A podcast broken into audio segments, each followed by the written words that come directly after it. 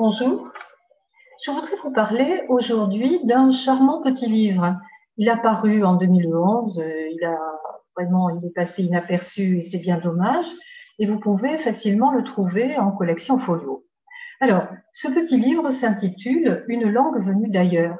Et son auteur, Akira Mudabiishi, comme l'indique son nom, que j'ai beaucoup de mal à prononcer d'ailleurs, eh bien, euh, son auteur est un japonais il écrit ce livre en français et en fait, il nous raconte comment il a appris et aimé le français au point de construire sa vie autour de cette langue. Il commence à apprendre relativement tard, à 19 ans, en 1970, et euh, finalement, il réussit tellement bien qu'il obtient une bourse d'études pour l'université de Montpellier. C'est son premier contact avec la France. Il poursuit ensuite de brillantes études à l'École normale supérieure à Paris, ce qui lui permet de revenir au Japon, euh, où il occupe une chaire de littérature française à Tokyo.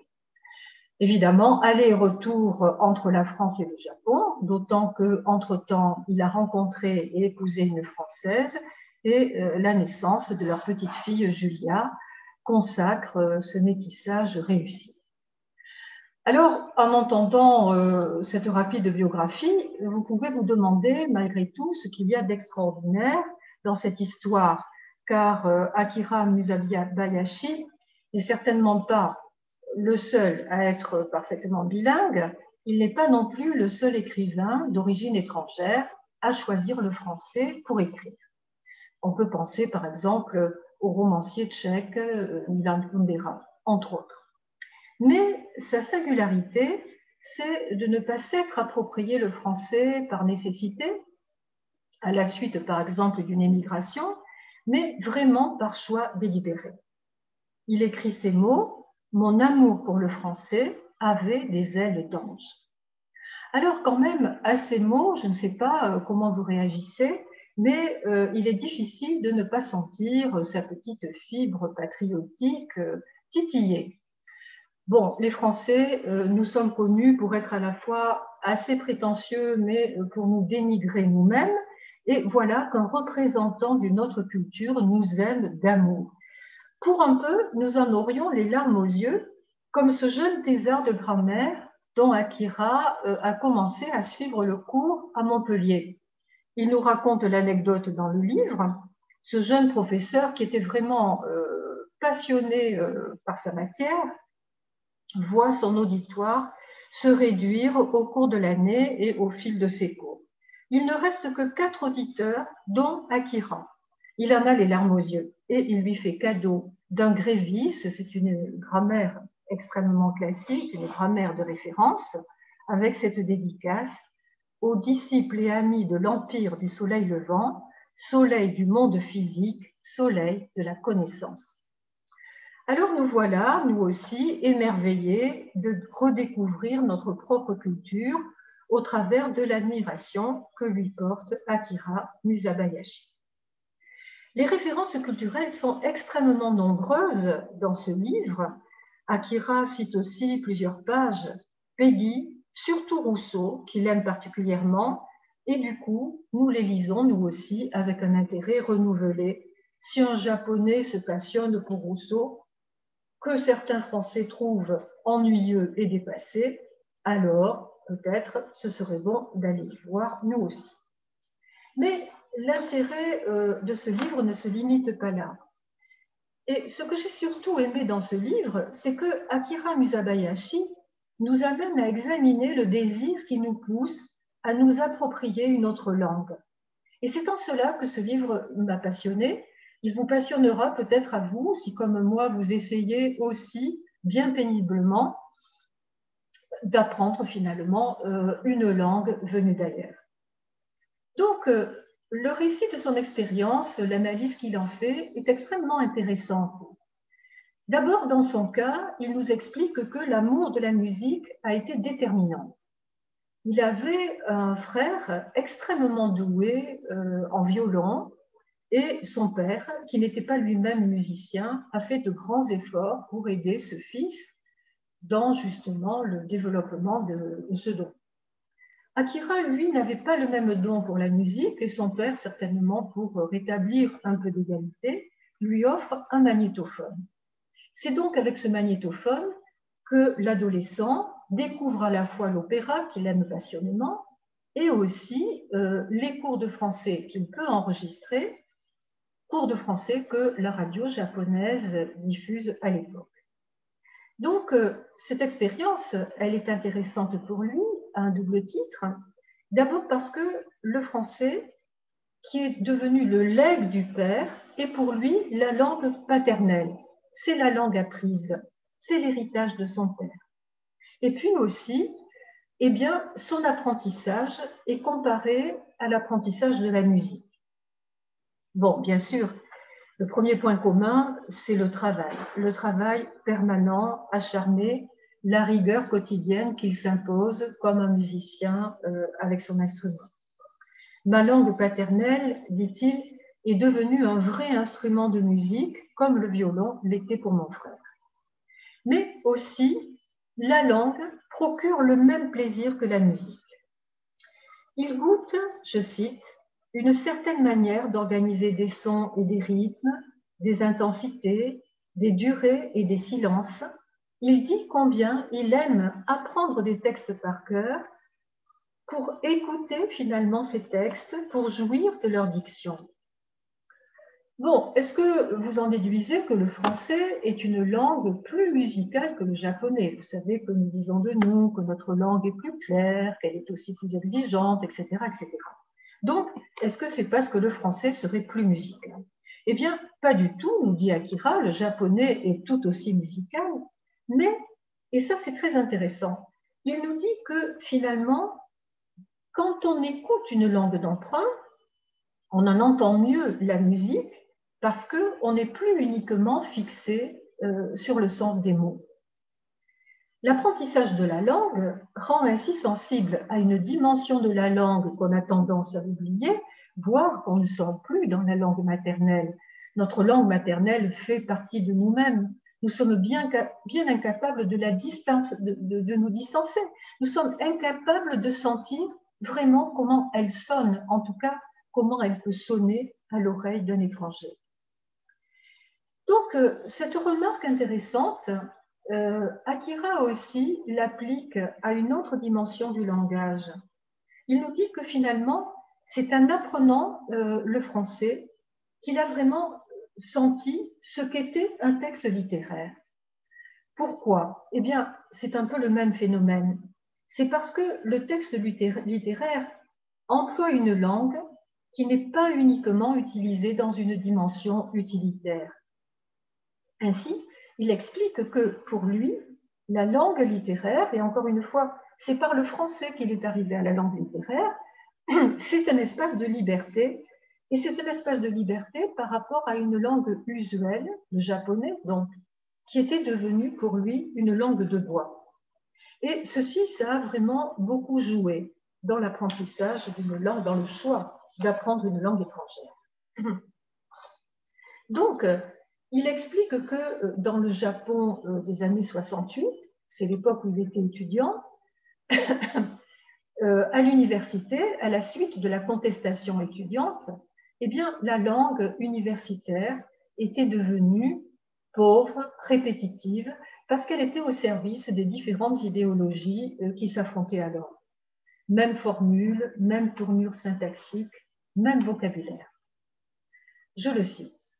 C'était le vide des mots, des gauchistes comme des revenants sur un champ de bataille où, gisent des cadavres mutilés, usaient inlassablement de discours politiques stéréotypés à grand renfort de rhétorique surannée. La jeunesse communiste n'échappait pas non plus à cette usure de la langue. Quant à la majorité des étudiants non politisés ou dépolitisés, ils se muraient dans une hébétude satisfaite qui annonçait sans doute le consumérisme bavard des années à venir. Bref, des mots dévitalisés, des phrases creuses, des paroles désubstantialisées. Et il ajoute que, depuis, cela n'a pas beaucoup changé. Donc, changer de langue, pour lui, a été la possibilité d'échapper à cet étouffement. Et donc, c'est assez naturellement que l'apprentissage d'une langue auquel l'avait conduit la musique le conduit à la littérature. La littérature, dit-il, me semblait relever d'un autre ordre de la parole. Une autre langue était là, celle qui se détachait de la fonction répétitive, monétarisée du discours social usé à force de circuler. Donc, euh, à l'université de Montpellier, euh, sous la direction de professeurs auxquels d'ailleurs euh, il rend hommage, il apprend à scruter les détails significatifs d'un texte, les manières insolites, les accidents de langage, et il parvient à comprendre qu'en fait, la lecture d'un texte n'est pas immédiate et spontanée, mais elle se construit. La lecture, dit-il, ne m'avait jamais autant séduit, car j'ignorais tout simplement la vraie lecture, qui est comme une accession progressive à la construction du sens. Et euh, Akira Miyazashi en donne un brillant exemple euh, en développant une très belle interprétation d'un texte de Rousseau. Mais, mais ce n'est pas qu'un plaisir intellectuel. À chaque instant, il nous rappelle que la satisfaction intellectuelle s'accompagne aussi d'un plaisir de tous les sens. Et c'est ce qui est très agréable dans ce texte, c'est la jouissance que l'on peut éprouver à finalement parler, parler tout simplement, parler une langue. Je me glissais dans la densité chaleureuse de cet espace luxuriant qu'offrait la langue déployée dans ses livres majestueux. Un paysage enchanteur m'apparaissait. J'en mesurais le volume et l'étendue, j'en épousais la forme arrondie, j'en examinais les coins et recoins, et j'en scrutais les plis et replis. J'en éprouvais enfin, avec tout mon corps échauffé, la dynamique ordonnée, la scansion expressive, le frémissement subtil et exquis. C'était une jouissance bien évidemment intellectuelle, mais en même temps profondément physique et sensuelle. Vous avez remarqué la variété des adjectifs. On ne fait aucun doute sur euh, les compétences linguistiques de l'auteur. Une langue aussi, c'est du rêve. C'est par le français que Akira Mizubayashi rêve de ce qui serait pour lui une femme idéale. C'est la Suzanne de l'opéra du mariage de Figaro.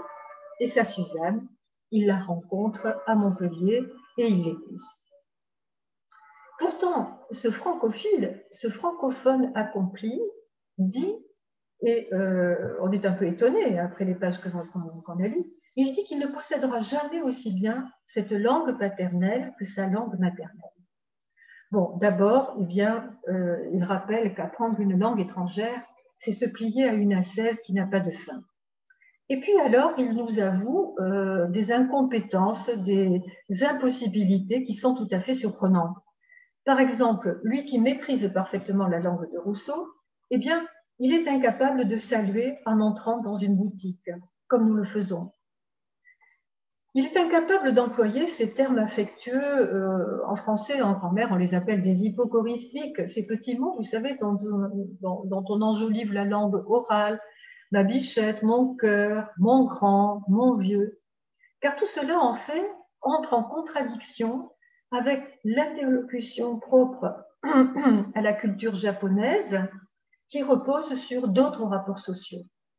Donc là aussi, euh, Akira euh, Mizubayashi nous rappelle de façon très intéressante que la langue implique une façon particulière d'être avec l'autre.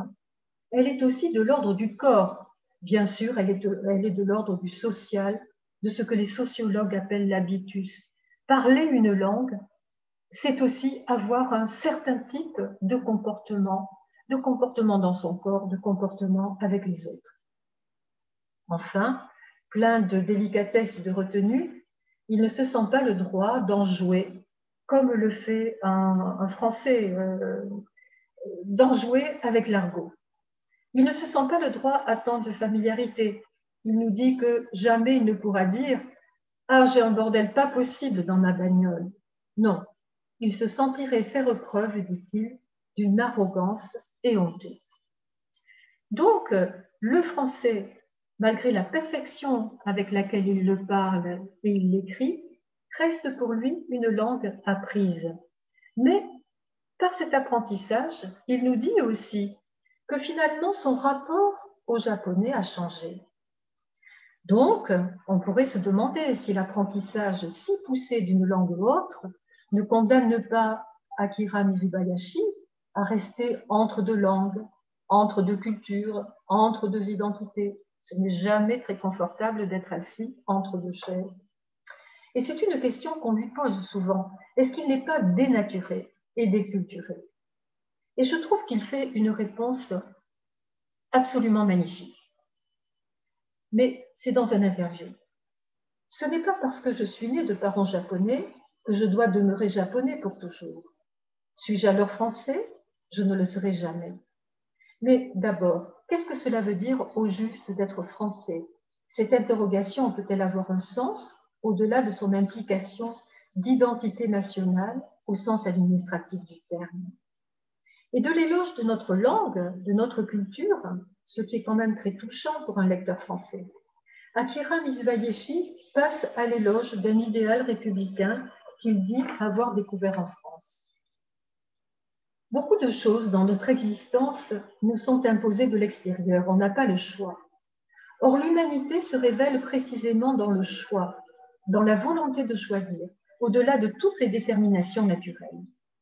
C'est ça que j'ai découvert en France, le plus important pour les gens de ce pays, c'est le désir de partager la vie commune, ce qu'on appelle parfois le vivre ensemble, au-delà de toutes les déterminations naturelles, quelle que soit la culture d'origine de chacun, quelle que soit la langue de chacun, quelle que soit l'apparence physique de chacun, quelle que soit l'origine raciale de chacun. En dépit de son apparence, on peut choisir d'être français. Cette idée est difficilement concevable au Japon. Pour être japonais, il faut être né au Japon. En France, on n'est pas soumis une fois pour toutes au formatage initial. Autrement dit, ma naissance au Japon n'a pas à déterminer toute ma vie une fois pour toutes. Et j'ai le droit de choisir. Je n'ai pas pu choisir ma naissance, mais j'ai le droit de choisir ma vie qui peut se dérouler ailleurs qu'au Japon. Montaigne disait Un honnête homme, c'est un homme mêlé, et mêlé, la famille d'Akira Mizubayashi l'est joyeusement. Sa femme française parle le japonais. En revanche, elle n'est pas parvenue à l'écrire. Sa petite fille, Julia, qui est parfaitement bilingue, porte un prénom français, mais elle a un nom japonais. Mais le plus incroyable, c'est que leur chienne, Mélodie, comprend le japonais et aussi le français. Je vous recommande ce petit livre, non seulement par la finesse de ses analyses, mais aussi parce qu'il redonne de la confiance et de la foi. Foi dans tout ce que nous pouvons apprendre, enseigner, confiance dans l'ouverture au monde et confiance à l'ouverture aussi à autrui.